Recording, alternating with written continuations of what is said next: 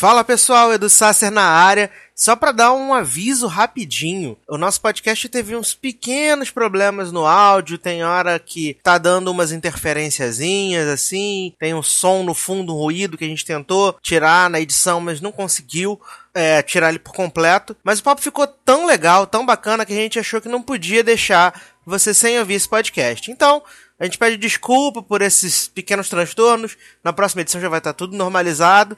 E bom podcast para você. Até a próxima.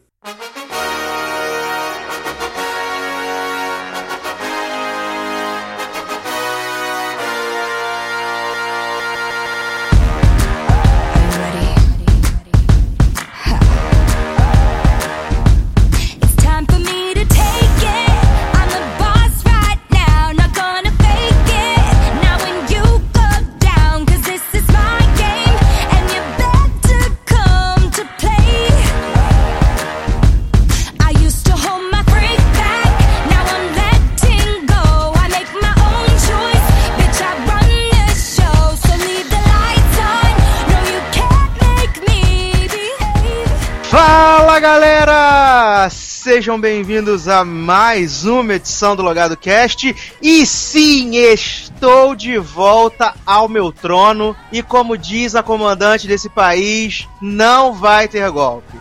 Não vai ter golpe. Acabou a palhaçada, né? Semana passada, na última edição, tivemos é, substituições, né? Tentativas de golpe, tentativas de bagunçar o meu programa. Mas estou de volta ao comando desse maravilhoso, desse maravilhoso programa, esse maravilhoso maravilhoso podcast, né? Euzinho Edu Sasser, sentiu minha falta? Não sentiu bosta nenhuma, né? É, porque nos comentários ninguém falou que sentiu falta, essas coisas assim, né? Então a gente sabe a popularidade por essas coisas. Mas estou de volta, vocês gostando ou não, porque afinal esse programa é meu. E. Hoje nós vamos. é, a pessoa se, se sente maravilhosamente, né? Mais gente, que pessoa agressiva. e hoje nós vamos bater um papo diferente sobre literatura. Nunca fizemos isso aqui no, pro, no, no, pro, né, no programa, no podcast. Hoje a gente vai falar sobre livros, vamos contar se a gente gosta de ler, ou se a gente se figura, né? Quais são os nossos autores favoritos e muito mais. Para falar sobre esse assunto maravilhoso, junto comigo aqui está senhor Darlan Generoso. Fala pessoal, tudo bem? Então, depois desse ataque gratuito, né, na abertura do podcast, visto que o, o podcast que nós gravamos sem o Sassi foi muito elogiado, entendeu? Muitos fãs, muitas pessoas comentando, dizendo que adoraram e tudo mais. E aí o recalque bate um pouco forte, né? Mas tudo bem, a gente aceita e tal, faz parte. Até porque eu sou apenas um empregado nesse programa. Então, eu tô muito feliz de estar de volta. Feliz que o Sácia também tá de volta. E principalmente porque hoje a gente não tá sozinho, né, Sácia? A gente tem aí uma convidada super especial para conversar com a gente. Exatamente. Hoje estamos recebendo uma convidada maravilhosa, ilustríssima. Já tive o prazer de conhecê-la pessoalmente vencemos a barreira das interwebs, né? Porque às vezes fica só conversa pela interweb, marca no Twitter, marca no Facebook, conversa no podcast dos outros, mas hoje ela está aqui, sim, diretamente de São Paulo. Ela que é escritora, youtuber, vlogger, uh, blogueira, multitask, maravilhosa Larissa Siriani! Praticamente uma TechPix com várias funções diferentes, né? Dá pra você usar como webcam, você pode usar como máquina fotográfica. Eu tô aí encarando todas as atividades. Muito obrigada pelo convite, gente. Oi, pessoal do Logado. ah, Larissa Siriani é uma pessoa maravilhosa que eu conheci através da galera do Cinemação, né? A gente gravou. Uhum. O que a gente gravou junto? A gente, gra... a gente não tinha gravado gravou. junto, né? A gente nunca tinha gravado junto. Eu tinha participado de dois ou três programas do Cinemação, né? Que eu fiz o 50 Tons, fiz o Esperança e fiz o Cidade de Papel. E aí, em algum momento você tava ouvindo e aí você me achou, você teve essa louca ideia de que eu era uma boa pessoa e começou a me hackear nas redes sociais. E aí começou amiguinhos. E aí a gente fez um, um programa junto lá na cinemação, no Esperança Parte 2. Exato, exatamente isso. A primeira vez que eu vi a Larissa foi no, no podcast de 50 Tons de Cinza, que é maravilhoso. Ouçam lá no Cinemação. Maravilhoso. Aqui a gente não tem problema de fazer jabá dos amiguinhos, então ouça lá O, o, o Cinemação ele, ele, saiu em fevereiro do ano passado e é, é, é hilário. Notícias, ele é o podcast mais baixado do Cinemação. Olha aí! Eu descobri, eu que, gente, é lógico, né? Porque putaria e merda, todo mundo quer ouvir. Picantes, né? Com aqueles filmes super cult, ninguém ouve, mas vim lá pra ouvir a gente falando mal do cara trepando com a todo mundo quer ouvir. que maravilhoso! Ai. Além disso, a Lari também tá nos dois Esperança, parte 1 e parte 2, e no Cidade de Papel, o Esperança parte 2 é, foi o nosso encontro, as pessoas moveram céus e terra, marcando um esquema de guerra para as pessoas estarem juntas, foi maravilhoso também. É, a Durissa. Exatamente, vencemos a barreira aí do Durissa, foi maravilhoso, maravilhoso. Mas já que a gente vai falar de literatura hoje, vai ser um papo bem legal, uma coisa que a gente nunca falou aqui no programa. A gente sempre fala de série, fala de cinema, a gente nunca falou de livro, né? As pessoas devem pensar que a gente não lê, que a gente não conhece as coisas, que a gente não sabe, né, juntar as palavrinhas. Mas é, a gente faz o tipo burrinho aqui, né? Até Darlan às vezes fala assim, gente, eu tô aqui, mas eu sou uma pessoa culta. Às vezes a gente tem que frisar, né? Porque os temas que a gente trata realmente não são muito cultos, mas a gente tenta, gente. Exato. Mas, seu Darlan, antes da gente começar esse nosso bate-papo sobre literatura, o que a gente vai tocar pra galera aí? Então, Sácer, é... vamos começar a tocar uma música, mais... começar de uma forma mais calma, né, o programa, até porque hoje a gente vai falar de um tema mais culto, uma coisa mais cabeça, né? Então eu tava pensando numa música mais tranquila, é... Projota, só tem que lembrar agora o, nome, o nome da música do Projota, porque eu Nossa, adoro o Projota. Qual? Qual que você falou? Eu, eu chutei o, é, é, o, acho que elas, elas até faz. Essa mesmo, obrigado. Eu essa, essa música. Eu adoro essa música. É a música do Projota que eu tava, tava ouvindo muito nesses últimos dias e é uma música que tem uma letra bem bacana. Então vamos tocar Projota. E a gente nunca tocou Projota aqui no lugar do cast, né? Verdade, verdade. pelo menos não me lembro. E é um cantor não. muito bom, brasileiro, que faz, tem umas rimas ótimas. Eu adoro o Projota. Não, aqui a gente só toca Mário Silvestre, MC Carol. É, MC Melody, né? Melody, exatamente. Já tocamos até a música. Já tocamos até a música da metralhadora. Da metralhadora, pode crer. Saudade, metralhadora. que péssimo. Ah, nossa, a nossa playlist é maravilhosa, Inês Brasil. É, é ecletiquíssima. então vamos tocar pro Jota e daqui a pouco a gente volta.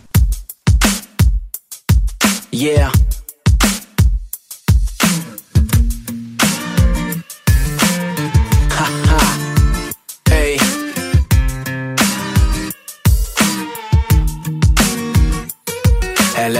Filme de ação com vários finais. Ela é política aplicada e conversas banais. Se ela tiver muito afim, seja perspicaz. Ela nunca vai deixar claro, então entenda sinais. É o paraíso, suas curvas são cartões postais. Não tem juízo, ou se já teve, hoje não tem mais. Ela é um barco mais bolado que aportou no seu cais. As outras falam, falam, ela chega e faz. Ela não cansa, não cansa, não cansa jamais. Ela dança, dança, dança demais. Ela já acreditou no amor, mas não sabe mais. Ela é um disco do Nirvana de 20 anos atrás. Não quer cinco minutos no seu banco de trás. Só quer um jeans rasgado e uns 40 reais. Ela é uma letra do Caetano com flow do Racionais. Hoje pode até chover, porque ela só quer paz.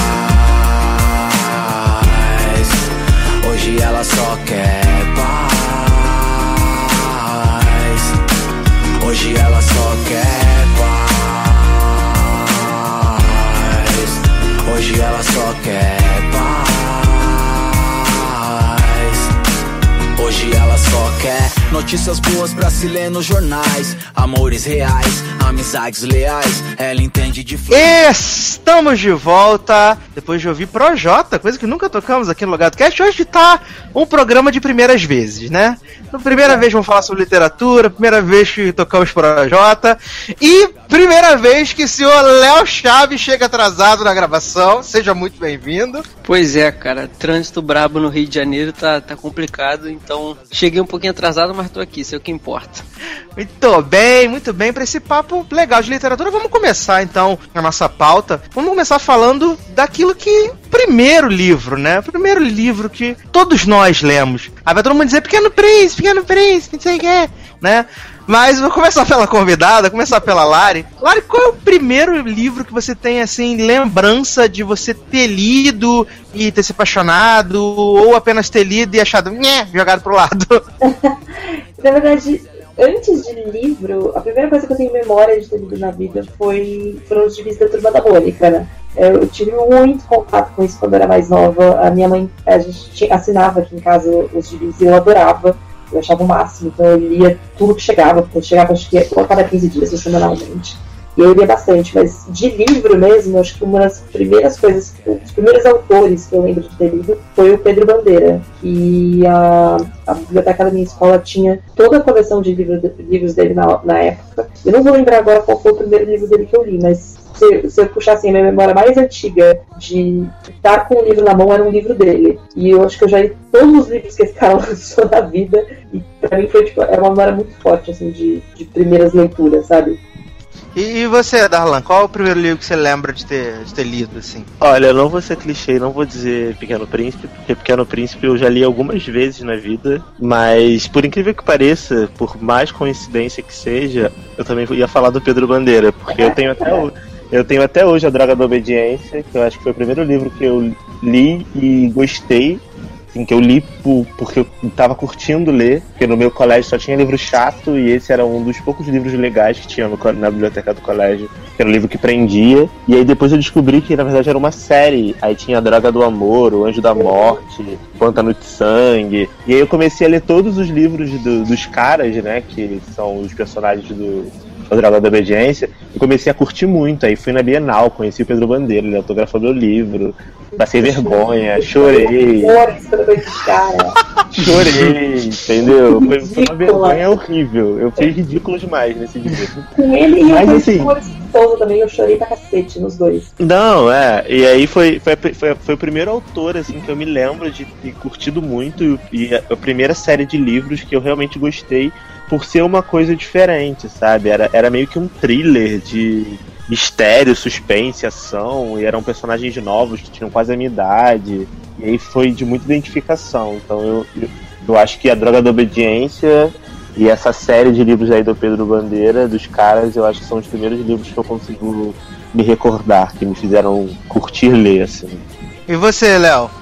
Olha, primeiro eu queria dizer que a gente está acusando o feio na cidade, porque eu também sou da, da geração Pedro Bandeira, só que tem. Essa primeiro eu vou dizer, na verdade, qual foi o primeiro livro que eu lembro de ter lido na minha vida. É, se chama Momô, tartaruga que queria correr. Eu era criancinha, gente. Sério, Momô, a tartaruga que queria correr. E depois desse livro, cara, eu devia ser, não sei, segunda série, terceira série, não lembro. Depois desse livro eu li um que era O Homem da Capa Preta, Zé, não sei o que lá, O Homem da Capa Preta. Enfim, era literatura, né, assim, muito infantil mesmo, para criancinha. E quando eu né, comecei no ginásio, a minha escola também, eu era da época do que era Pedro, Bran, Pedro Bandeira, Marco G. Só que eu ficava com maior raiva porque meus professores passavam sempre para as turmas dos meus primos, que eram a mesma faixa etária, os livros do Pedro do Pedro Bandeira, e para minha turma sempre passava do Marco G, que é assim tudo da mesma da mesma época. Então eu não eu quase não lia Pedro Bandeira, mas eu lia muito Marco G. E assim, o, o que eu lembro primeiro que eu, que eu me apeguei de verdade, que foi até um, um gênero que me fez é, é, depois virar fã, foi o Gincana da Morte. Ele se passa num. Acho que é já, não sei se eu vou lembrar certinho, mas ele se passa em São Paulo, no bairro da Luz, se eu não me engano e tem um assassinato lá, enfim, e o cara descobre, é, tá num bar e escuta a conversa, ele se envolve nesse, nessa trama toda, e a partir daí eu comecei a desenvolver muito, muita afinidade com, com, esse, com esse gênero policial e virei muito fã de Agatha Christie, cara, assim, eu, é, são os livros que eu lembro, assim, que, que eu comecei. E Marco Reis também é um clássico da época, porque ele, ele tinha, nossa, ele tinha, assim, é, Malditos Paulistas, que eu lembro que eu li, é, Última Corrida, tinha tinha um do, no Garoto de Ouro, alguma coisa assim que eu não vou lembrar o nome agora, mas eu adorava também. É o primeiro livro que eu me lembro, é, eu não consigo, eu nunca ia lembrar se tivesse lido Momoa, a tartaruga correr. Mas. eu. É maravilhoso, maravilhoso. Depois até vamos pesquisar no, no Google pra ver o, o livro, né? A capa desse livro que deve ser maravilhosa. Mas eu me lembro que um dos primeiros livros que eu li, com certeza não deve ter sido o primeiro, que foi o Escaravelho do Diabo, né? Da, da coleção Vagalume. Eu lembro que foi um dos primeiros livros que, que eu li. Essa coleção era é ótima. Sim, é maravilhosa. E que, que, que é da, da Lúcia Machado. E que agora vai até sair o filme, né? Tem essas coisas aí que o livro vai voltar aí a, as escolas, sei o quê. E fora isso, acho que eu também lembro de ter lido já. Acho que tava começando a. Você não lembra se tava no, no segundo grau, porque a pessoa ficando velha esquece essas coisas. Mas também é, o Guarani, né? Essas coisas mais chatas que a escola mandava você ler também. Né, que você era obrigado a Casmurro. ler. Dom Casmurro, né? Resumo Acho que-. Na época não tinha resumo da internet ainda. Memórias póstumas de Brás Cubas. Ai, sim, sim. Gente, eu lembro. Eu- esse eu lembro que eu tive, que eu fui obrigado também. depois, isso aí foi bem depois do ginásio. Era cena, ah. A ver, a ir no cinema assistir o filme pra fazer a prova de memórias póstumas de Brás Cubas.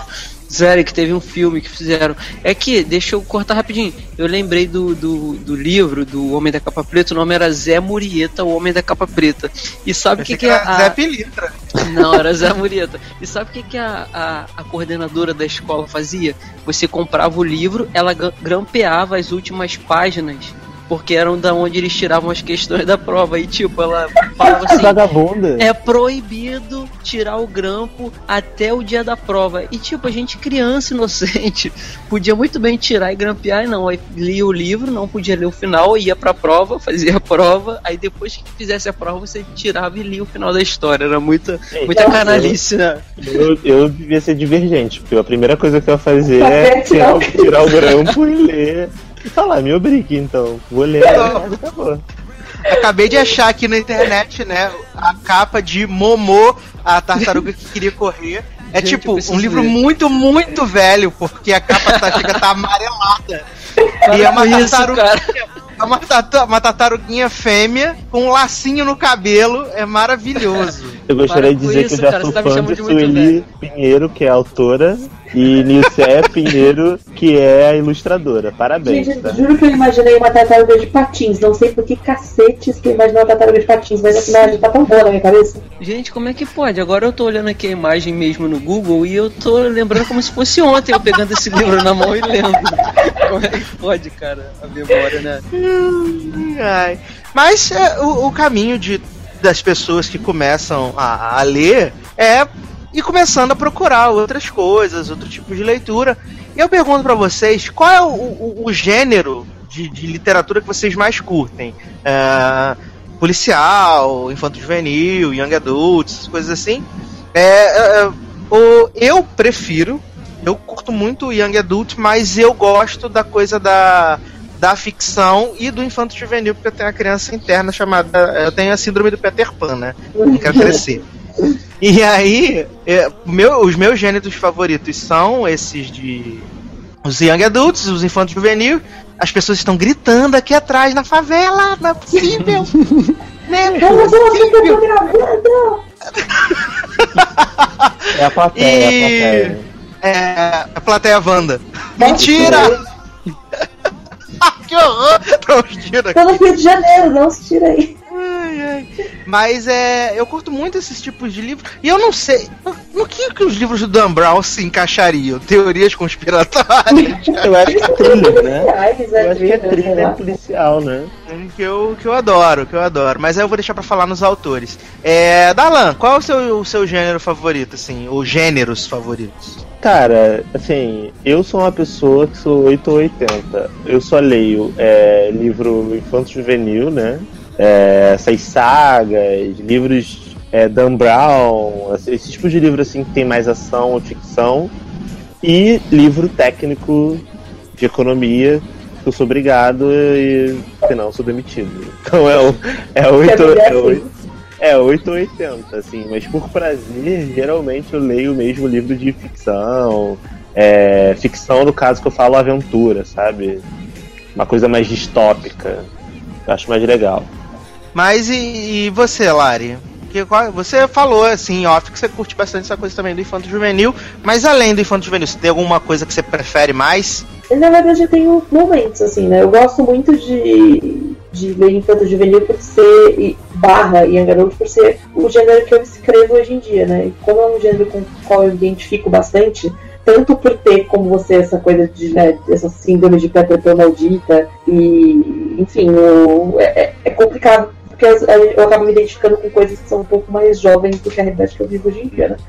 Mas eu de ler por isso, em identificação própria também pela, pela questão da escrita. E, mas eu tenho vibes, às vezes, de ler outras coisas, mas o, o meu gênero preferido da vida é fantasia. Eu gosto muito, tanto que eu escrevi muito fantasia uma época, só que eu parei porque eu percebi que eu gosto mais de ler do que criar isso. E, e é uma, eu, porque é uma coisa que, que você mergulha muito, né? Tipo, não tem como você pegar um livro bom de fantasia e não ficar imerso naquele, naquele universo. É uma coisa que eu aprecio muito quando eu tô lendo. É, uma das, das primeiras coisas que eu também. Uma das primeiras coisas não. Aí já foi mais pra quando eu tava com meus 16, 17 anos que eu lia eu li a trilogia do Anel do Tolkien e eu fiquei assim fascinado, né? Eu fui correr atrás do Hobbit, Silmarillion. E aí eu fui descobrindo outras coisas. Eu até comecei a ler o lá o da franquia do Aragon, né? Acho que eu li uns dois livros da, da, dessa franquia. E eu acho bem legal, bem legal. Mas aí com o tempo, acho que foi, foi passando e, e, a fantasia foi ficando um pouco de lado. E eu fui mesmo mais correndo pro lado do, do, dos thrillers policiais, coisas assim. Mas vira e mexe a gente dá uma olhada em alguma coisa. É, Léo, e você? Eu sei que você Olha... gosta muito de uma certa autora, né? Sim, então, é... Primeiro, assim, eu, o, o meu gênero favorito de hoje é a fantasia também mas na verdade sempre eu dividi um pouquinho a fantasia com o policial. Só que o policial foi o primeiro gênero mesmo que, que me pegou. É, justamente por causa desse livro do Marco G. E eu virei. Teve, teve, uma época que eu. Ainda sou, mas teve uma época que eu era pior. Eu era fascinado, viciado em Agatha Christie. E eu lembro que eu ia nos sebos assim, cara eu voltava cheio. Os livros eram 3, 5 reais, eu voltava cheio de livros da Agatha Christie que eu, até hoje eu não consegui terminar a coleção que eu faço dela. E eu tento sempre pegar livro velho. Os dela eu quero, não quero de coleção nova não. E eu já li vários, fui lendo vários na ordem cronológica. Aí dei uma parada, tem minha estante tem um monte dela que eu ainda tenho que ler. E mas hoje eu sou mais pegado mesmo na fantasia também. É, não, assim, eu tenho uma vergonha de dizer de alguns autores que eu não li, por causa dessa coisa de você ver filme e acaba que você vê filme, você tem vai ler o livro e você adia e acaba que não lê nunca. E hoje o meu gênero favorito, é, assim, batendo com policial, por quê? É, vamos dizer, os romances é, de Sherlock, policial de Sherlock também, seria, é o gênero policial também, não é isso? Investigativo? Então, e eu gosto muito, eu leio. Então hoje o que eu mais leio é isso, é fantasia e policial. Mais fantasia, que são os meus favoritos. Ah, legal. E a, a, autores, vocês, assim, a gente sabe que no cinema muita gente vai ver o tal filme porque é o ator tal que tá no papel, é o diretor tal. É, até hoje em dia, até os mais PNC, até o diretor de fotografia, por exemplo, vai ser o Emanuel Lubeski, que vai fazer a fotografia do filme, tem que ver, porque amo Lubeski, entendo de fotografia, mentira, não entendo nada, só quero parecer interessante. e vocês compram um livro só pelo nome do autor, mesmo que às vezes depois quando você termina de ler assim, você fala, pô, não foi tão legal, mas só porque aquele cara escreveu um livro interessante e aí você curtiu e aí você vai comprar o, o, mais livros desse autor só pelo nome dele? Sim ou não? Sim. Sempre. Eu sempre? Não. Sempre. Eu sempre compro pelo nome do autor.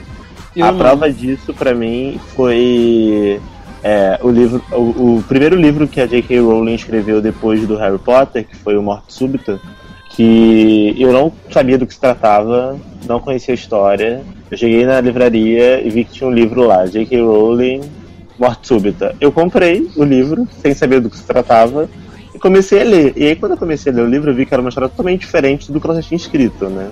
Que é uma história bem pesada, inclusive, o Morte Súbita. E aí no início eu comecei a achar muito estranho, mas depois me pegou, assim, sabe? Eu prefiro dar a chance de ler um livro que eu não sei do que se trata, de um autor que eu já conheço, do que talvez procurar novos autores, sabe? Eu sou meio preguiçoso com isso.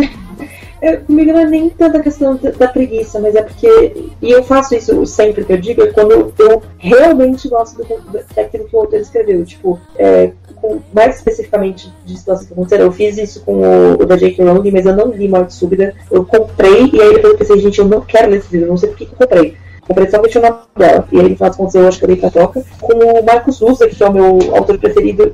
Se esse cara publicar uma porra de uma lista de mercado, eu vou comprar essa porcaria. E eu já me decepcionei com o livro dele, de comprar assim, de. Porque ele, na verdade, publicou o Menina que Roubava Livros, depois um outro que, que veio depois, e ele começou a publicar livros que ele tinha escrito quando ele era mais novo. E aí eu fui Uhum. comprar super na vibe e não era tão bom. Eu me decepcionei, mas mesmo assim a gente compra. E com o Carlos Luiz Afon, que é um, um espanhol lindo, incrível, maravilhoso, que escreve muito bem. E é outro também que você fala, ah, vou publicar aqui essa receita de miojo, eu vou comprar. E eu não tô nem aí, Adoro! porque eu sou dessa. Ah, Acho que você dá essa dica pra Ana Maria, né, gente? Fazer um é. livro com receitas de miojo. Porque é meio essa relação assim, de confiança, assim, quando eu confio muito no trabalho do autor, eu, eu, eu dou a chance cegamente, assim. É, acho que é válido, né? Acho que é válido. É. É, antes da gente passar pro próximo bloco, a gente vai falar do- dos livros que marcaram a nossa vida e, e de preferências ou não. Claro, escolhe a canção pra gente colocar aqui nesse programa maravilhoso. Bom, o Daniel começou já com, com o Projota, então eu vou mandar um Emicida com a Vanessa da Mata, quero ouvir passarinhos. E daqui a pouco a gente volta. Despencados de voos cansativos, complicados e pensativos, machucados após tantos crivos, blindados com nossos motivos, amuados, reflexivos e dali antidepressivos, acanhados entre discos e livros inofensivos. Será que o sol sai pra um voo melhor? Eu vou esperar, talvez na primavera. O céu clareia, vem calor. Vê só o que sobrou de nós e o que já era. E colapso, o planeta gira. Tanta mentira aumenta a ira de quem sofre mudo. A página vira, o som delira. Então a gente pira e no meio disso tudo. Tamo tipo passarinhos soltos a voar, dispostos a achar um seja no peito um do outro. Passarinhos soltos a voar, dispostos a achar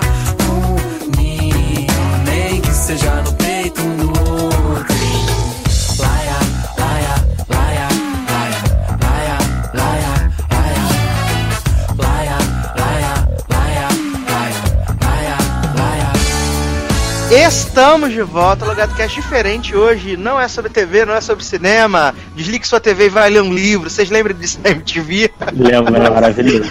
Eu, acho, eu sempre ficava muito puta quando eu ligava a caralho na TV e tava com essa propaganda. Eu falava, meu, eu tava lendo até agora, me dá um programa assistir. Ai, ai. Foi, foi isso que agora faliu a MTV, viu? Ficava mandando. Você ligava, você ligava a televisão, o cara mandava desligar, é, fa- não deu audiência, né? Acabou. Amigo, não está sendo fácil. É. Ai, ai. Vamos falar de livros que marcaram a, a nossa trajetória como, como leitor, né? E tem livros que, que verdadeiramente eu acredito que podem mudar, né? É, um pouco do que a gente é ou agregar muitas coisas legais na nossa vida. Eu quero começar compartilhando um livro que foi a minha irmã que comprou tem muitos anos, deve ter bem mais de uns 10 anos, não sei se vocês conhecem, que é, é um livro nacional, que é o Depois daquela Viagem, Ah, da Valéria Piazza falar desse Poli, livro.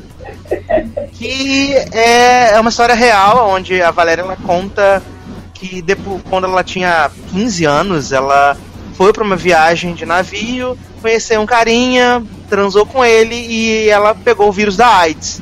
E aí o livro ela conta, né, como é que foi descobrir e é- a história dela se passa ali na- no, no finalzinho da década de 90, comecinho dos do finalzinho dos anos 80, comecinho da década de 90, aonde a AIDS era um grande tabu e tinha essas coisas.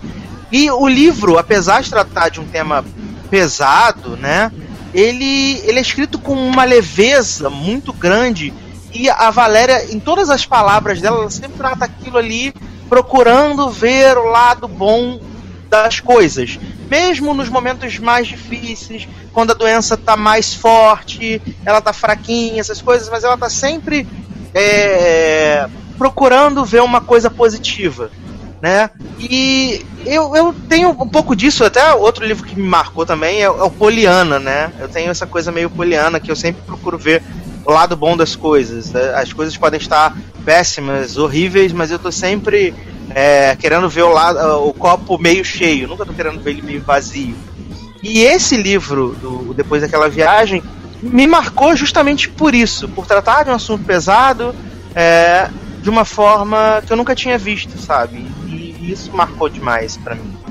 É, Lari. Eu, eu tô aqui pensando agora do que. Porque na verdade o primeiro livro que realmente foi exatamente depois daquela viagem. Eu li ele quando eu era muito nova. Eu devia ter 11 anos. E foi meio chocante, assim, porque ele é, ele é um livro leve pela narração, mas ele tem um conteúdo pesado, né? E foi meio tipo. Uhum você é uma criança lendo aquilo, então foi, foi, várias informações chocantes ao mesmo tempo, né? Mas eu acho que ele abriu minha cabeça para muita coisa. Mas para não citar o mesmo livro, vou falar do meu livro de cabeceira, que é o Eu Sou Mensageiro, do Marcos Uzer, que é meu autor preferido. E esse livro, ele, na verdade, ele conta a, a história de um cara que estava profundamente na merda, assim. A vida dele era um caos completo ele não conseguia dar conta de nada, ele não tinha emprego, ele estava todo ferrado. E ele começa a receber bilhetes anônimos, é, cartas mandam endereços de pessoas para ele. E conforme ele vai investigando esses endereços, ele descobre pessoas que estão com a vida pior do que a dele. E ele vai procurando meios de ajudar essas pessoas. Então, é, o livro ele passa uma, uma mensagem muito forte de, de amor e de ajuda ao próximo, que ele acaba.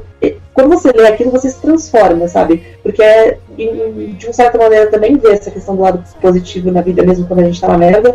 E, por outro, quanto você fazer o bem reflete de uma maneira positiva na sua vida, assim, como a gente tem responsabilidade, é, não sei se responsabilidade é a palavra certa, assim, mas acho que a gente tem um papel importante, fundamental, de ajudar o próximo também, né, de ser menos egoísta, enfim, de, de praticar coisas boas, e esse livro mexeu comigo de uma maneira inexplicável, eu li ele a primeira vez quando eu devia ter uns 14 anos, ele saiu logo em seguida da, da menina que roubava livros, e ele me transformou, assim, foi uma das primeiras leituras a me dar ressaca literária daquelas que você não consegue lidar com nada depois daquilo. Eu não queria ler outro livro pelo resto da minha vida.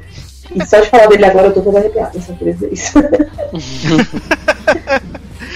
é, e você, Léo? Olha, é, eu tenho dois livros para citar. Só que um eu vou falar rapidinho, que é o, o Conde de Monte Cristo. Esse sim eu, eu posso dizer que é o, é o livro de cabeceira. É, porque assim, é uma história que é legal, sabe, de dar a volta por cima, mas assim, se você parar pra pensar, não é bem dar a volta por cima, é uma história de vingança, sabe? Revenge. Emily é. Thorne. E assim, eu meio que gosto dessa coisa, sabe? Então, mas eu não vou falar muito dele não.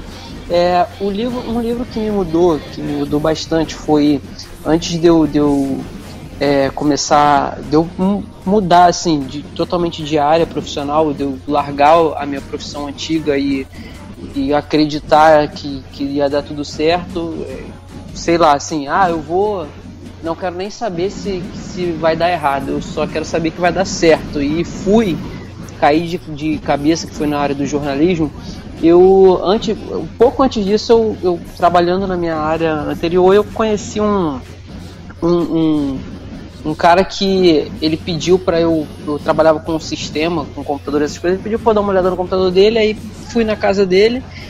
E quando eu cheguei na casa do cara, ele tinha um. Ele era, era rico, ele tinha bastante, bastante, bastante, bastante dinheiro mesmo. Ele tinha uma, um, uma sala gigante cheia de livros, cheia de livros.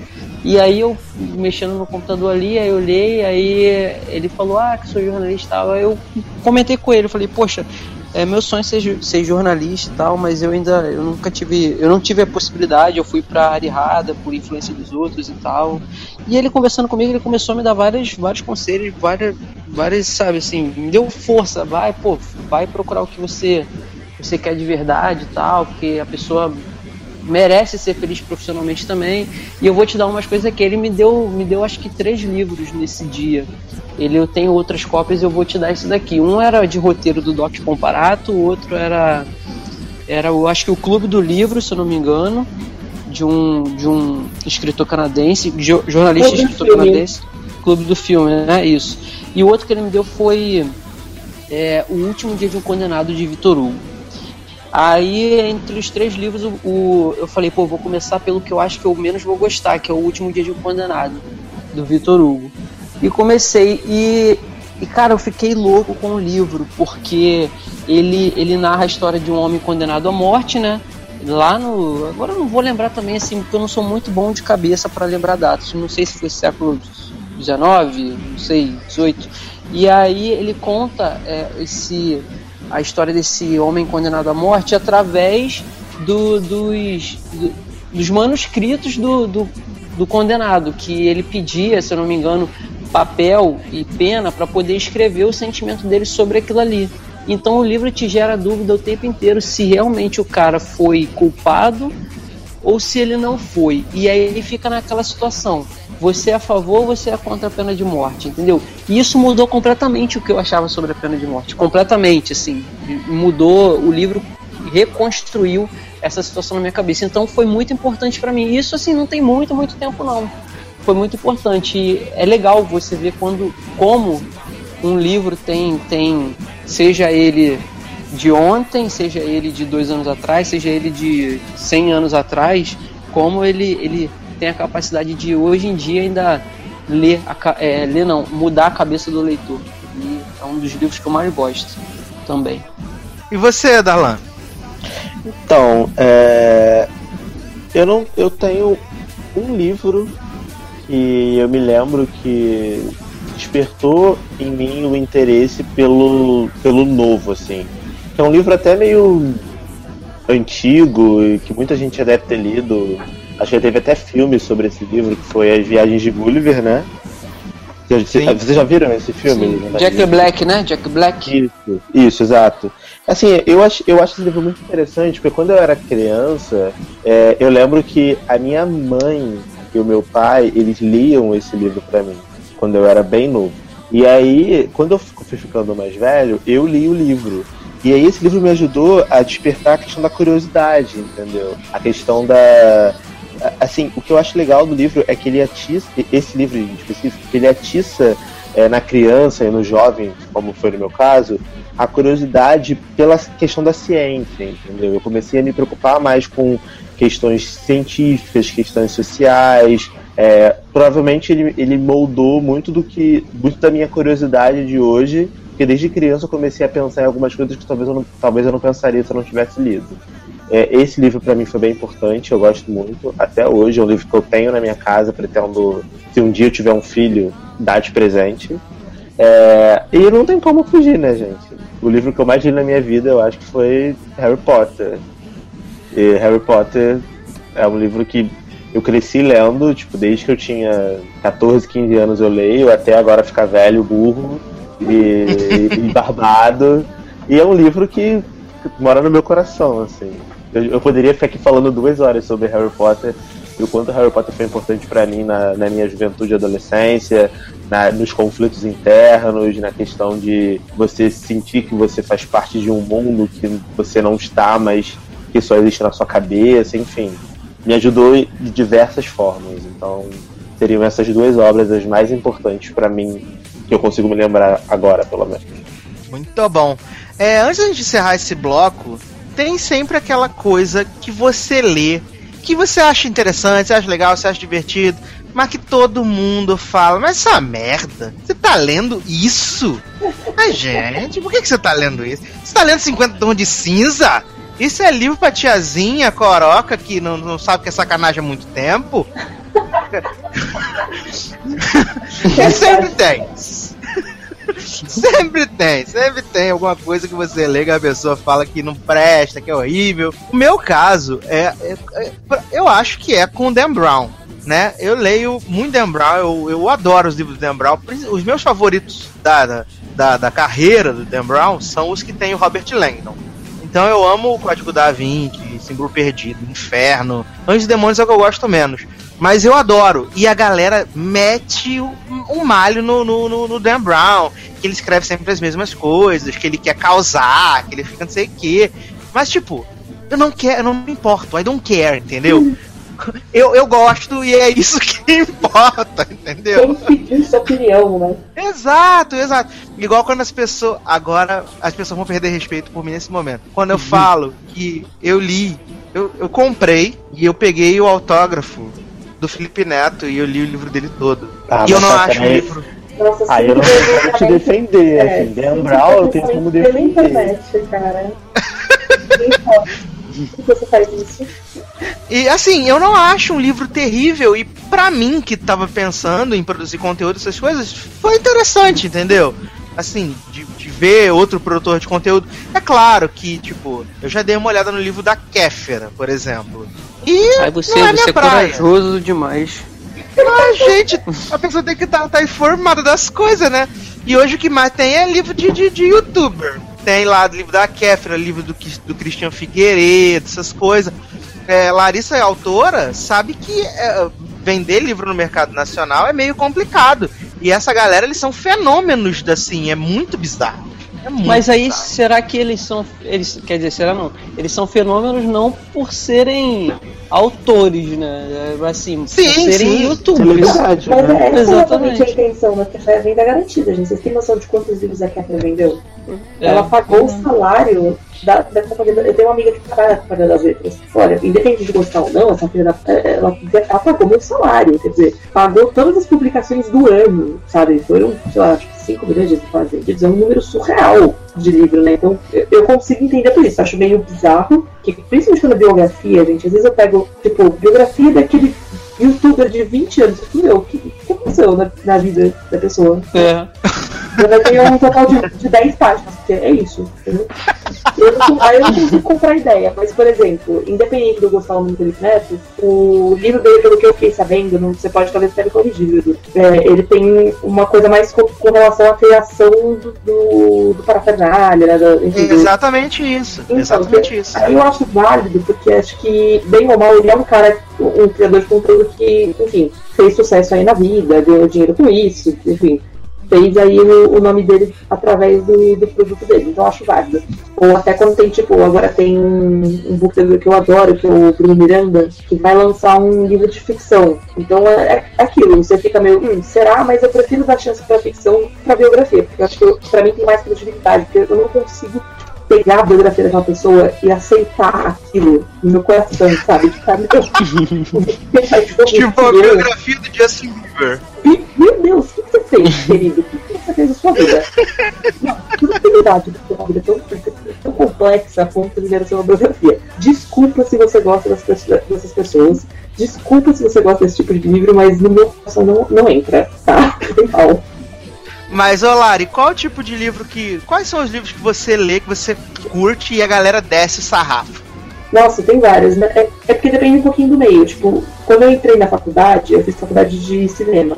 E aí tinha aquela galera super pseudo-cult, porque, nossa, Godard, e aí cita, insira nome de diretor europeu aqui, fala daquele livro que ninguém nunca ouviu falar. E aí eu, eu sempre, a minha vida inteira, carreguei um livro na mochila. Então, aí eu chegava nas intervalos, ou quando eu chegava mais, mais cedo, eu sentava e ficava lendo. E aí todo mundo, ah, você lê muito, você lê muito, não sei o que lá, não sei o que lá, o que, você tá lendo? E aí começaram a ver o que eu tava lendo e começou aquele baita julgamento de tipo, nossa, mas você tá lendo Meg Cabot, mas você está lendo não sei o que.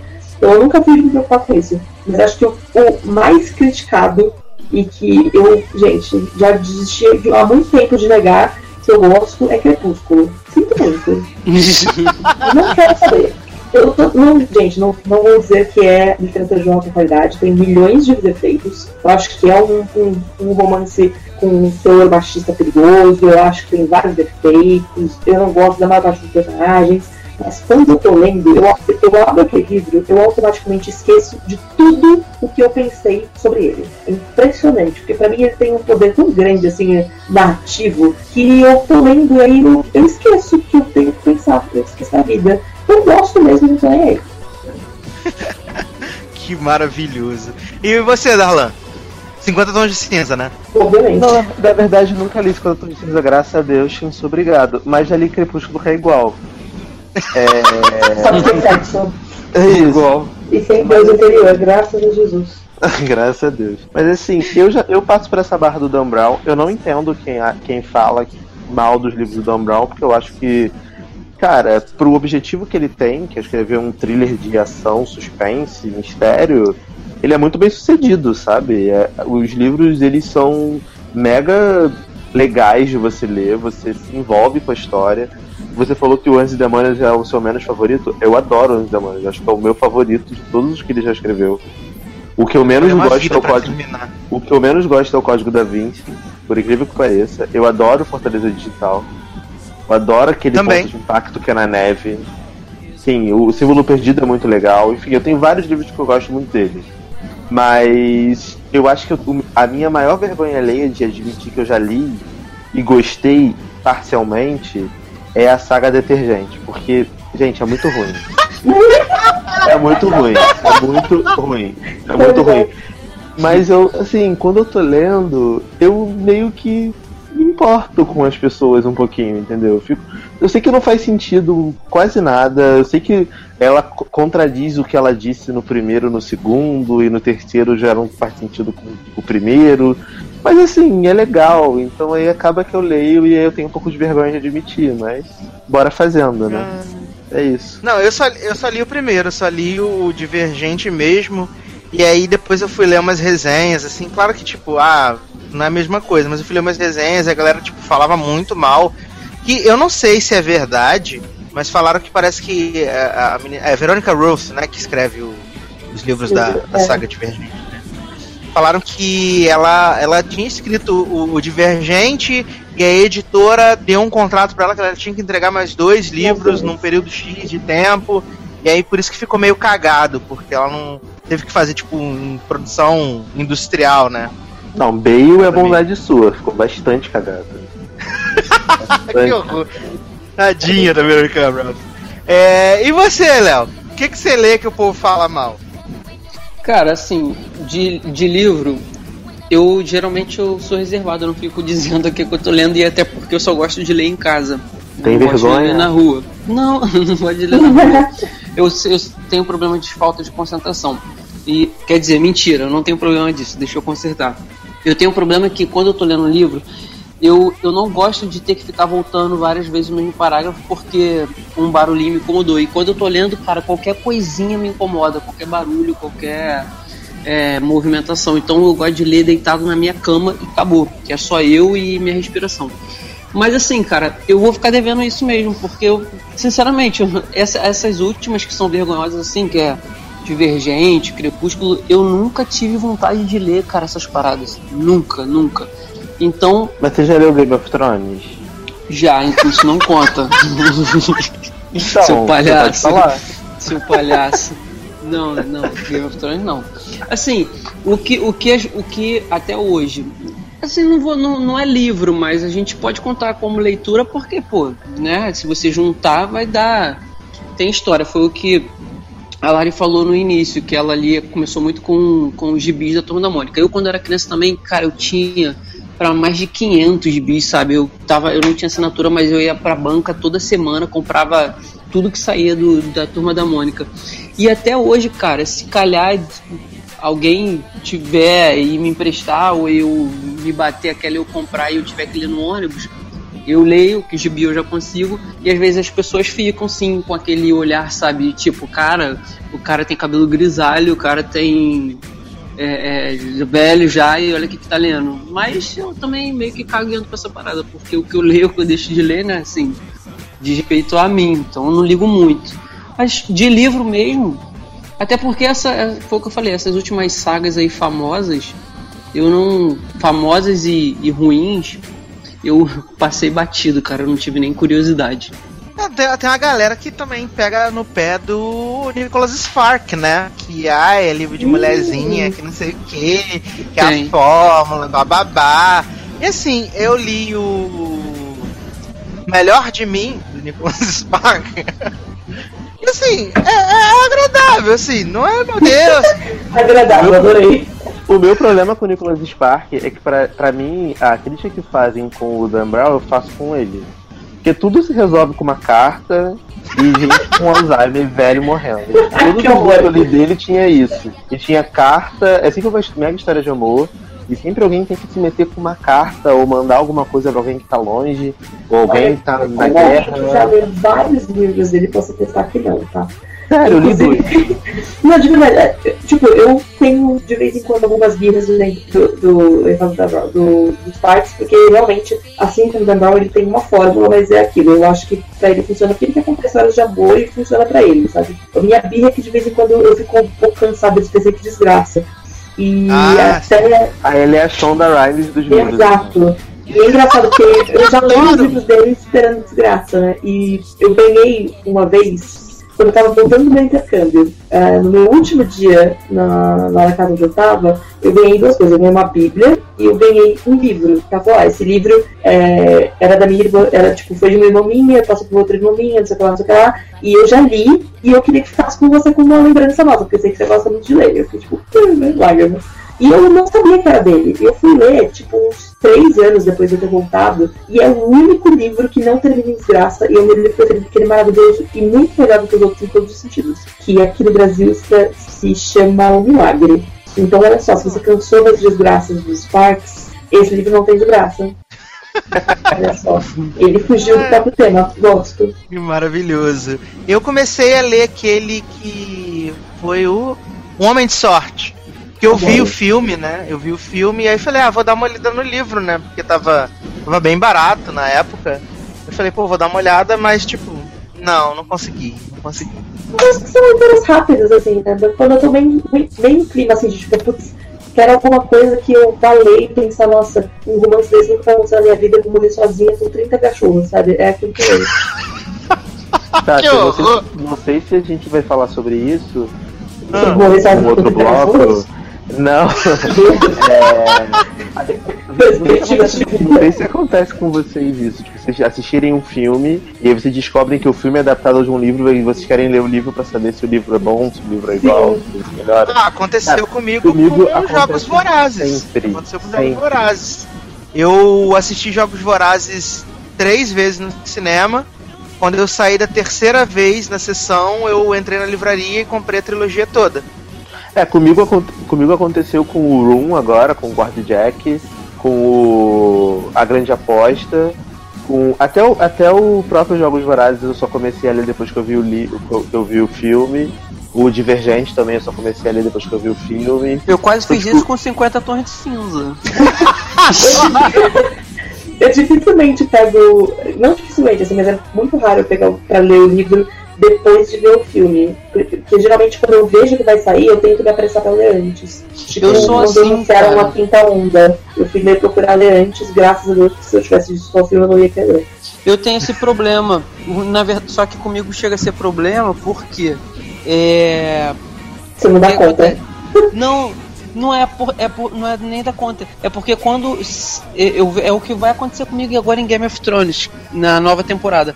Eu não, quando eu sei que existe um livro de um filme ou de uma série, cara, eu preciso ler o livro antes também, porque se eu for se eu for assistir pra, pra ler depois, primeiro que às vezes eu perco vontade, eu falo, cara, eu já assisti e o filme é, vamos supor, uma bosta e eu, porra, eu, eu, será que o Desanima, livro eu me desanimo, cara, eu não consigo. E ultimamente, por assim, falta de tempo, correria, tem acontecido muito isso comigo. Eu, eu quero ver, é, ver um filme, quer dizer, eu quero ler um livro, aí não consegui ler por algum motivo, aí sai o filme, acaba que eu vou ver o filme, e quando eu saio do filme, eu falo, porra, não vou ler. Tem acontecido muito isso. Aí assim, é, eu não vou, eu não vou mentir que na época dos 50 tons de cinza, cara, eu via sem brincadeira, eu pegava o metrô aqui no Rio de Janeiro, de, de, de cada, sei lá, 10 coroas, eram 7 lendo, cara. E eu falava, não é possível, cara. Eu falei, não é possível. Não, e Não é é engraçado essa possível que esse livro-.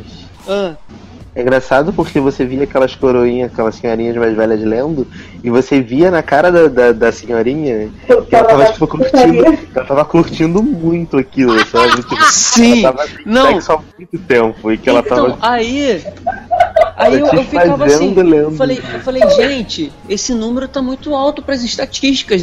De cada 10 velhas, 7, 8 estão lendo. Tem alguma coisa nesse livro que eu preciso saber o que, que é.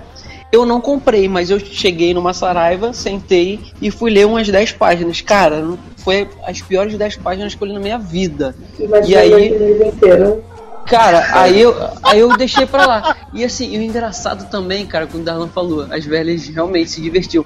Mas tinha umas, cara, que às vezes ficavam constrangidas e você. Porque assim, quando as pessoas estão lendo é, e eu tô em pé no metrô, eu fico reparando, assim, que às vezes a pessoa faz. tem, tem, tem certas atitudes ou surpresas e com 50 tons cinza era engraçado. Às vezes as, as velhas riam sozinhas. Ou então elas se, elas se constrangiam, achando que alguém tava vendo e fechavam o livro. Gente, era muito engraçado, cara, muito engraçado. E assim, eu quase, eu quase comprei esse livro pra ler. Graças a Deus eu não comprei. Assisti o filme só ano passado. E, gente, ninguém merece. Ai, gente, maravilhoso, maravilhoso. Acho que eu vou, acho que eu vou assistir, gente. Acho que eu vou, vou ler o, o, a trilogia toda antes de estrear lá os 50 tons de 50 tons mais escuros no ano que vem.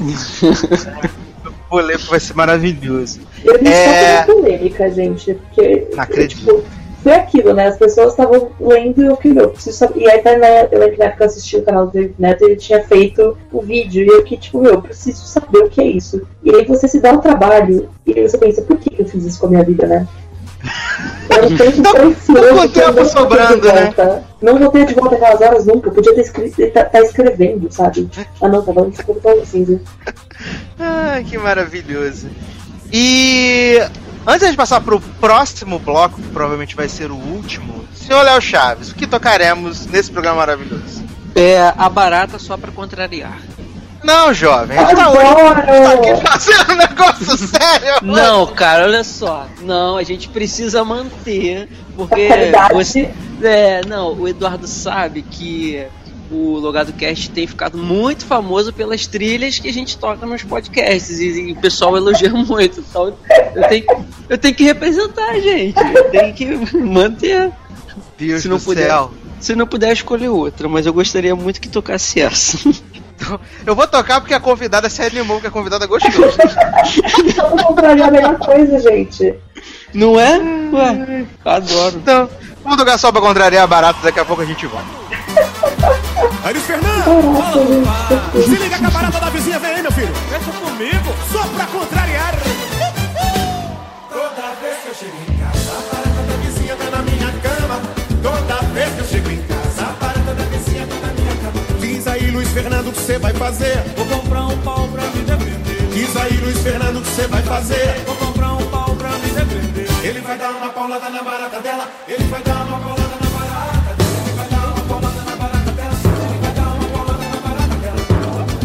vez que eu chego em casa, a barata da vizinha tá na minha cama.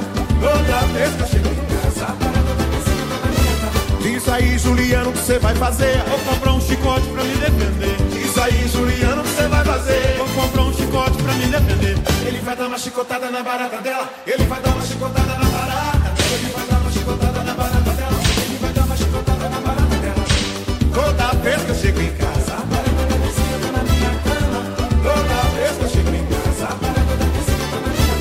Diz aí, Popó, o que você vai fazer? Eu vou comprar um furadeira pra me defender. Diz aí, Popó, o que você vai fazer? Eu vou comprar um furadeira pra me defender. Ele vai dar uma furada na barata dela. Ele vai dar uma furada na barata dela. Ele vai dar uma furada na barata dela. Ele vai dar uma furada na barata dela. Toda vez que eu chego em casa, a barata da vizinha tá na minha cama. Toda vez que eu chego você vai fazer. Eu vou comprar uma espora pra me defender. Estamos de volta para o último bloco desse Logado Cast sobre literatura. E agora a gente vai falar sobre a nossa convidada, né? E para quem não ouviu o começo do programa, não sei como é que você chegou até aqui se você não ouviu o começo do programa. É, a Larissa, ela é autora, ela tem quatro livros publicados lá na Amazon. Né? O Darlan contou 17, mas na verdade são só quatro. Porque tem as versões em inglês, espanhol, versão para quem não enxerga, pra, versão para surdo, essas coisas tudo. Mas a Lari, ela é autora e agora ela tá para lançar esse ano um novo livro dela, que é o Amor Plus Size, que é maravilhoso. Eu não li, mas eu tô dizendo que é maravilhoso. Porque a, Porque é um livro que fala sobre você se aceitar. Eu não vou ficar falando das coisas, não, deixa ela contar, né? O projeto. Não, mas eu, tenho que falar de, do, do, do 12 por 12 que é uma coletânea de contos que a Lari tá lá escrevendo. Ela faz dezembro, né, Lari? Eu fiz dezembro. Foi Dezembro. emergencial, como feito em três dias. Que maravilhoso. E também tem lá na, na, na Amazon, você pode comprar lá pra você ler no seu, no seu Kindle, né? Foi no, no evento de lançamento do 12x12 que eu, que eu conheci a Lari pessoalmente. Mas vamos lá, dona Larissa Siriani, se perfaça agora. Fale um pouco de você, sua carreira. Fale sobre as bruxas de Oxford. Fale sobre você, fica à vontade. E nós vamos sabatinar vocês como a gente fosse, como se aqui fosse o saia justa, entendeu? Eu sou Astrid, Léo é Maria Ribeiro e Alan é, é a Bárbara Gância. Eu tô imaginando esse cabelo.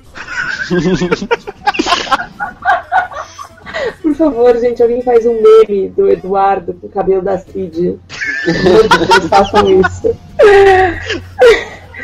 Ah, gente, me façam perguntas que eu acho muito difícil ficar falando sobre mim mesmo, assim, é bizarro, porque, tipo, não que eu tenha um problema com falar mesmo, pelo contrário, vocês devem ter percebido que eu falo pra caralho. E muito palavrão também. Mas é que, sei lá, é um pouco estranho você falar de você, né? Então tá, eu, eu vou começar. Lá no, no dia que a gente tava no, no evento aqui no Rio de Janeiro, foi perguntado pra você como é que começou a, a, a coisa de escrever. Quando é que você percebeu que você conseguia ter ideias e colocar isso no papel de uma forma que fosse coesa, não como eu, começo a escrever e paro. Eu não sei, porque eu faço isso há tanto tempo. Tipo, eu eu falei no começo do, do programa que eu gostava muito de ler é, quadrinhos, né? De ler Turma da Mônica. E aí, quando eu era mais nova, eu gostava muito de desenhar. E aí, eu desenhava as minhas histórias em quadrinhos. Porque eu inventava lá as minhas historinhas com a Mônica. E aí, eu ia contar pra minha mãe as histórias que, tipo, não estavam no gibi. E ela falava, ah, desenha aí que depois eu leio. E aí eu desenhava, fazia os quadrinhos, não sei lá. E eventualmente eu percebi que na verdade eu não desenhava muito bem. Eu desenho muito mal, tipo, um nível de ruim a péssimo é tenebroso. E eu comecei a, a só escrever as histórias, isso com tipo, uns 7, 8 anos. E fazer uns continhos lá, né, aquelas coisas de criança. Então foi uma coisa que foi crescendo comigo, assim. E, e acho que como eu faço isso desde muito cedo, eu não tive um momento em que eu percebi, tipo, que, que eu olhei e falei, olha, eu realmente consigo fazer isso. Eu tive um momento em que eu parei e pensei, tipo, olha, eu poderia continuar fazendo isso para todo o sempre, assim, é uma coisa que eu gostaria de fazer. Mas não de, de sei lá, uma epifania, de, sabe, nossa, um dia eu olhei e percebi que eu sabia escrever, porque eu sempre fiz isso, sabe, tá presente na minha vida desde que eu me lembro. E, e outra coisa, Lari, é, pelo- a gente que, pelo menos eu que acompanho ali seu canal, as coisas que você escreve, né? Eu, eu vi que tua mãe é muito parceira tua. Sim. Ela, ela é muito parceira tua. Desde que você pensou em começar a, a escrever, ou até pensar em profissionaliz- profissionalizar, o que começou como um hobby, a tua mãe sempre te apoiou ou teve aquela coisa assim, não, minha filha, vai estudar administração pra ganhar dinheiro, esse negócio de escrita não dá certo. teve as duas coisas, né? Tipo, a, a minha mãe, ela, tanto a minha mãe quanto meu pai, assim, eu não tenho nada do que reclamar deles com relação ao apoio, porque eles sempre me fizeram acreditar que eu podia fazer, sabe? Então, quando eu, lá com 17 anos, resolvi que eu ia publicar independente, minha mãe, ah, que maravilha, não sei o que lá, não sei o que lá. Meu pai também foi, tipo, deu um apoio, porra, carregou pra evento, me ajudou a carregar mala de livro, leva encomenda, traz encomenda. Quer dizer, eles são muito parceiros pra tudo, assim, não só minha mãe, porque a minha mãe, o pessoal sabe porque ela aparece mais, né? Mas meu pai também, eles me ajudou muito. Mas eles sempre tiveram uma postura de ok, você quer fazer isso, maravilha, mas você precisa fazer outra coisa enquanto isso não tá certo. Porque não adianta nada, é, o que minha mãe disse que amor não enche a barriga, e realmente é muito real. A gente não percebe isso quando a gente é mais novo. Mas hoje que eu trabalho, eu consigo perceber tanto o quanto a escrita pra mim é importante, quanto também como é importante você ter alguma coisa pra você se segurar, sabe? Então, eh, minha mãe, de uma certa forma, entre aspas, assim, me forçou a fazer faculdade, que era uma coisa que eu não queria fazer, e, enfim, me deu aí novas pers- perspectivas, me, me cobrou, eles tipo, me cobraram que eu tivesse, um, que eu arranjasse um emprego, que eu fosse lutar por alguma coisa, porque é, é aquilo, né, a gente acredita que vai dar certo, a gente batalha pra dar certo, está dando certo, só que a gente precisa aprender, né, porque nunca sabe o dia de amanhã, né. Sim. Eu, eu tenho uma pergunta também. Ah, pode ir, Darlan, primeiro. Eu tava sendo primeiro, Léo. Problema não. E- não, então, é, você tinha falado que o seu gênero hoje né, preferido é fantasia. E que você. Que, assim, pra para ler, no caso, no seu caso, você se encaixa mais lendo do que escrevendo. E hoje em dia, é, você pegando livros de fantasia do por exemplo, do George Martin, né, do, de Game of Thrones, você vê que é uma gama gigantesca de personagens. E eu queria saber como é que é, é, é para quando você vai escrever uma fantasia ou qualquer outro livro, essa situação de criar personagens. Você já, já tem um, é, uma prévia de, de quem seriam, quantos seriam, ou isso vai é, muda tudo conforme você começa a escrever? Eu acho que isso depende um pouco de cada um dos autores, porque pelo mal a gente tem o seu estilo particular, né, sua, sua maneira de, de funcionar. Para mim, eu não, eu, eu não sinto que eu crio nada. Eu tenho a impressão de que no momento que eu penso na história, quando eu começo a escrever, sabe quando tipo, você tá. Você organiza uma festa na sua casa e de repente toca a campainha e você não sabe quem é. E você abre e é fulano e você recebe fulano e aí a festa continua. É tipo isso. Uhum. Então eu abro o evento no Facebook pra criar festa, que é quando eu abro o olho. Aí eu começo a escrever e, e a galera vai chegando pra essa festa. E aí quando eu vou ver, tipo, eu já tô com aí 10, 15 personagens que eu nem sabia que estavam ali, mas eles foram uhum. entrando aos poucos, porque todos eles tinham sido convidados desde o começo. Só que eu não lembrava que todos eles estavam vindo, entendeu? Uhum. Então, é, acho que é um pouco isso, assim, lógico. Depende de várias coisas. Acho que quando você escreve fantasia, e eu já tive essa experiência no, no passado, e acho que é por isso que eu acabei passando, porque eu percebi o quanto isso é muito mais complexo do, do que o meu método de escrita permite, você precisa ter um certo controle sobre, o, sobre essa festa, né? Porque senão vira uma, uma coisa absurda. E aí vai, você vai incomodar a vizinhança inteira. Então, eu acho que foi isso, é, gente? Eu meu computador apitando, porque o áudio de vocês está saindo pelo fone, mas todos os outros áudios não. que maravilhoso!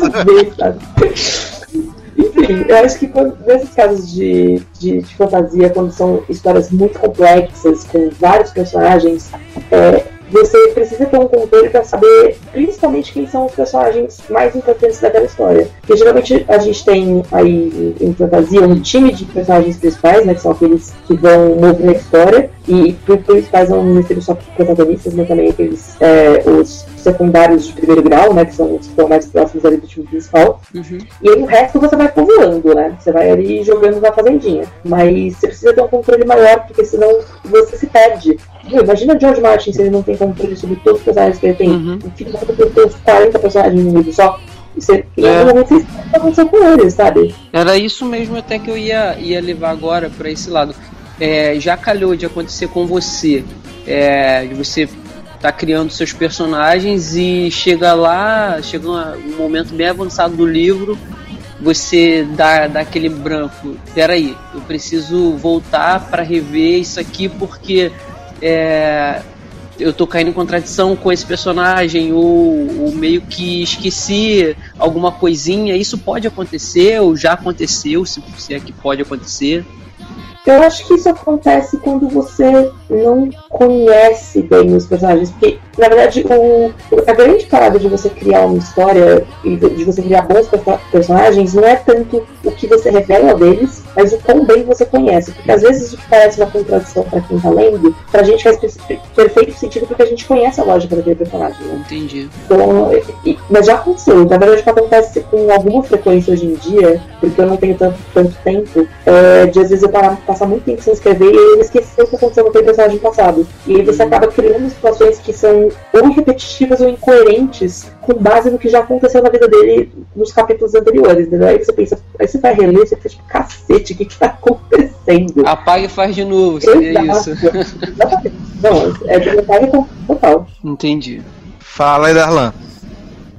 Então, a minha pergunta é mais antes, assim, só contextualizando os ouvintes, antes da gente começar a gravação, a gente estava conversando sobre a questão de editora, é, todo esse trabalho de escritora e tudo mais. E aí eu fiquei com uma dúvida, assim, podem ter outras pessoas que queiram começar a escrever, ou que sejam escritores que ainda não têm uma editora para publicar as suas obras, os seus livros. Enfim. Eu queria entender como é que funciona esse processo? Assim? Você manda os seus livros antes de você conseguir uma, uma editora, obviamente. Você mandava seus trabalhos para as editoras e aí as editoras respondiam, e, ou você escolhia.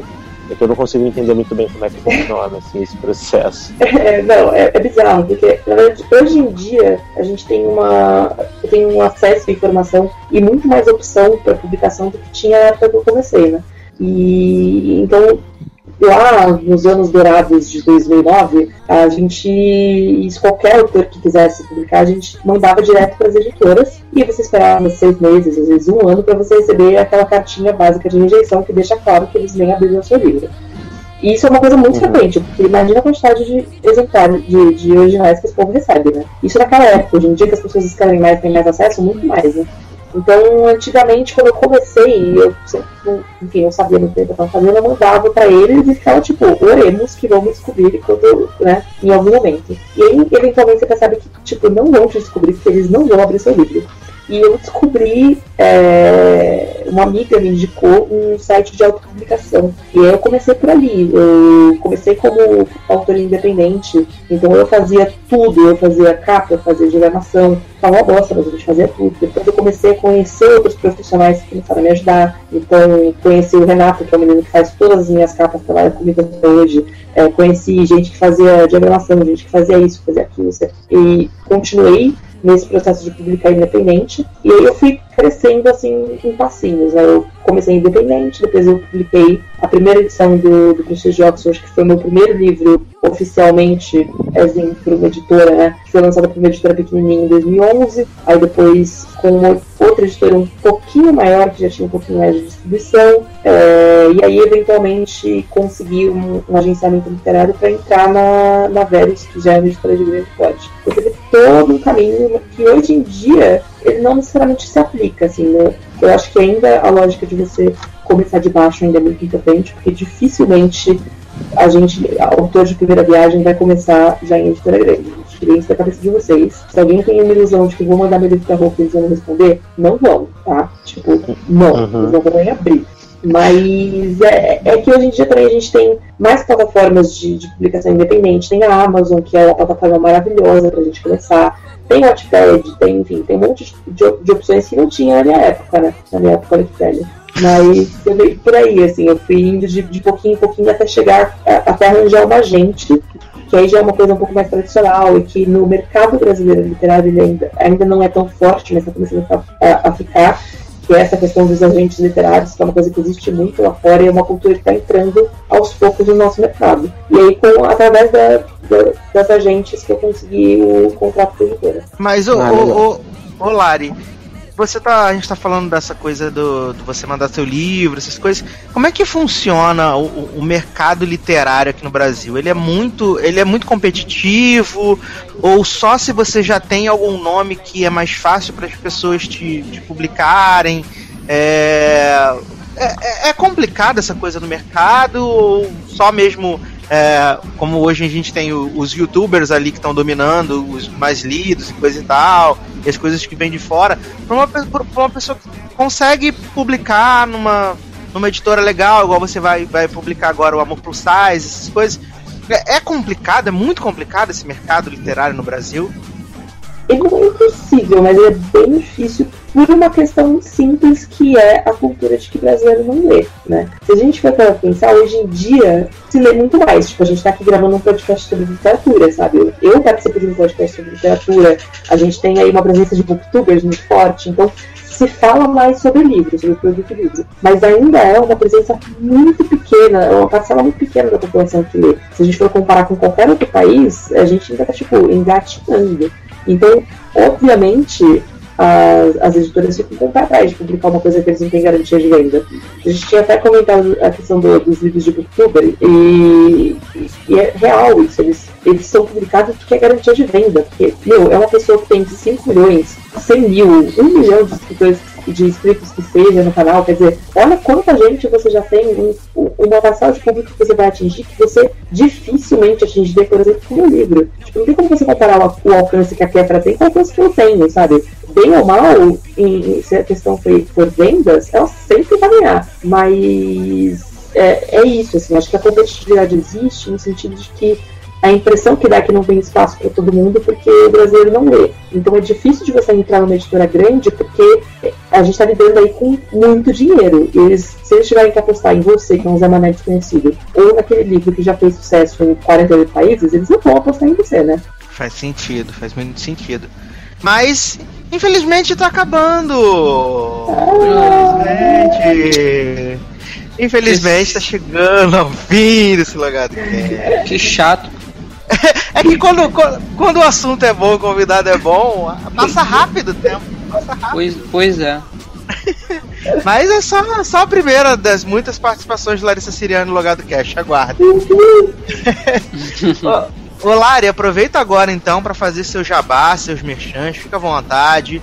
É, fala dos seus livros, fala onde as pessoas podem te encontrar, canal no YouTube, fale sobre Dona Moça, que é muito legal, um projeto muito interessante, né, Dona Moça, e o teu projeto mais recente, que é o G-Power. Você, Tati Machado, Janaína Rico, Mila Vander, e fazendo um negócio bem legal sobre aceitação, né? é, sobre empoderamento, que é- tá muito em voga hoje em dia. Eu achando um projeto muito legal.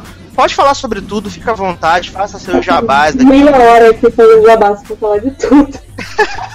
Fale sobre a a- e meia, vai ser daqui 3 horas da manhã, ainda vou passar tudo.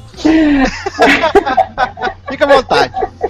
Bom, vamos lá, resumidamente na vida. Sobre últimos projetos. Sim, como disse Edu, estou aí agora nesse momento investindo mais na G-Power, que é uma, que é uma página que eu fiz em parceria com outras três autoras maravilhosas, que são a Mela Vander, a Janaína Rico e a Tati Machado.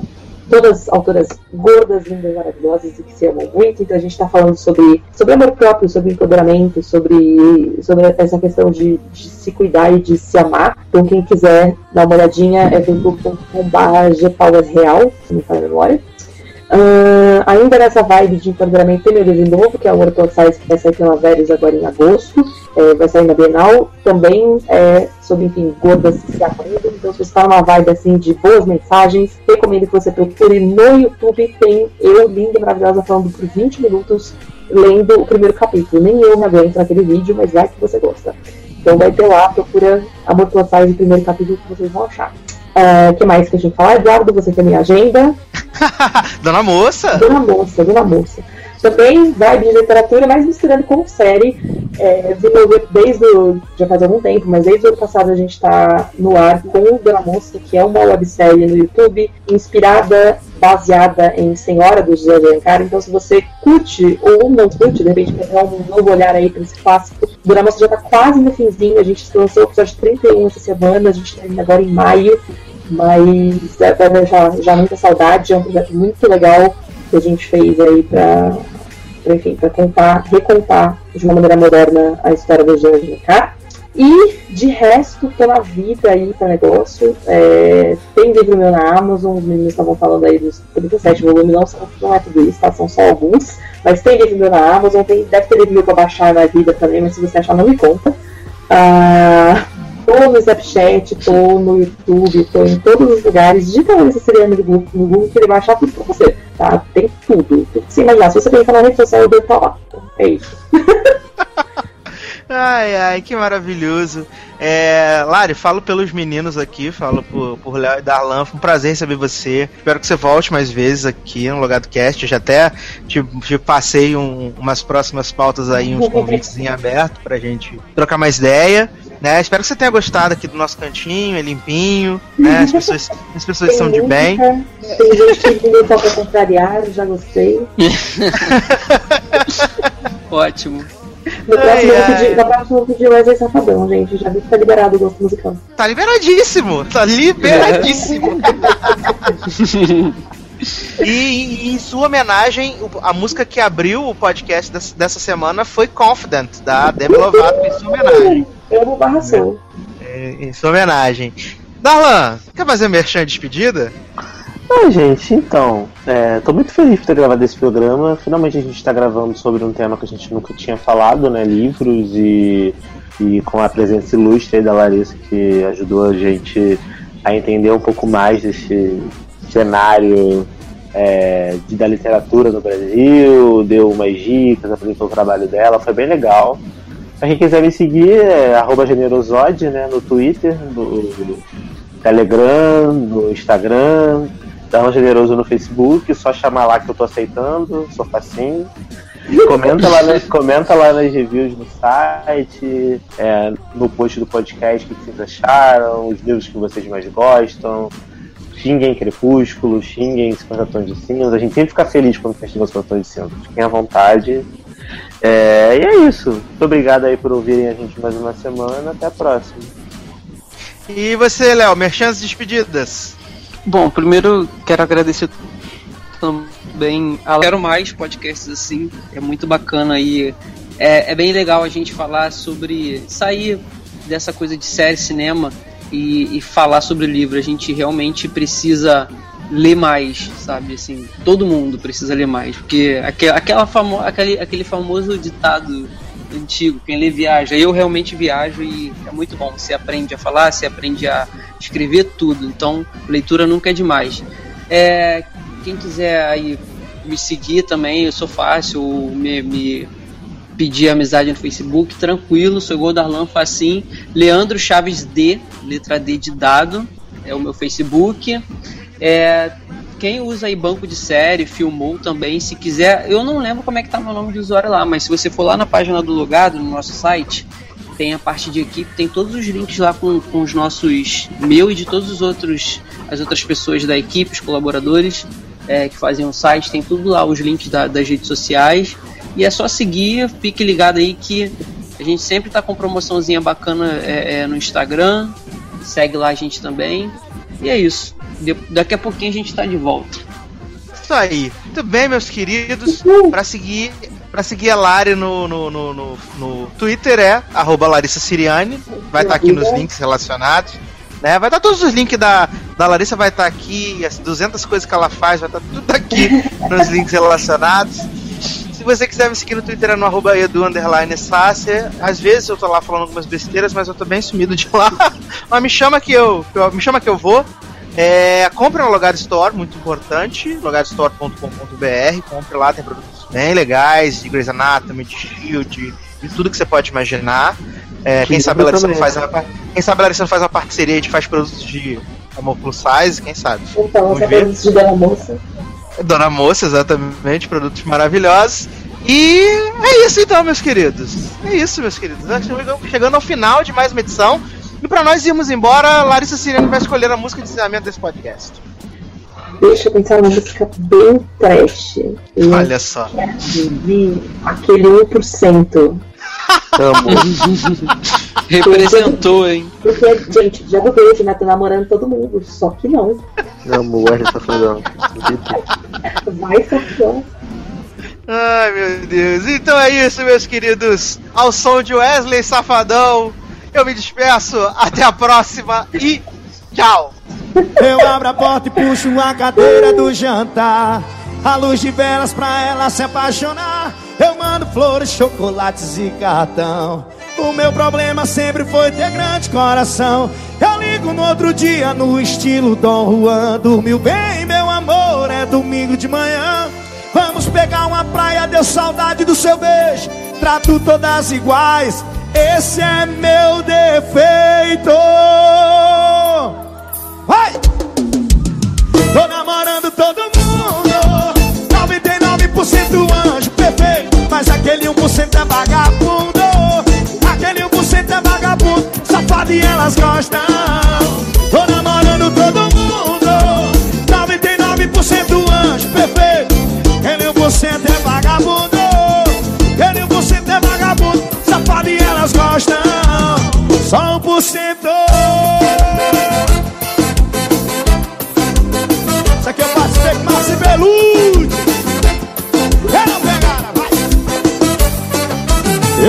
porta e puxo a cadeira do jantar. A luz de velas pra ela se apaixonar. Mando flores, chocolates e cartão. O meu problema sempre foi ter grande coração. Eu ligo no outro dia no estilo Dom Juan. Dormiu bem, meu amor, é domingo de manhã. Pegar uma praia, deu saudade do seu beijo. Trato todas iguais. Canta Campo Grande.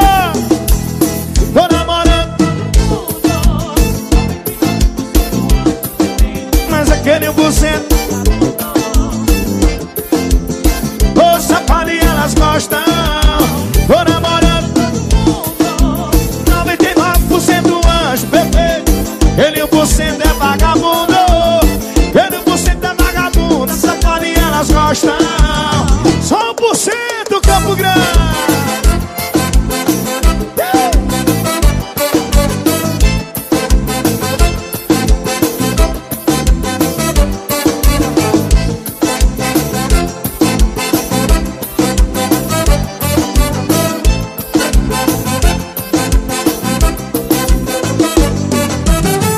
Gostou, dá um gritinho aí.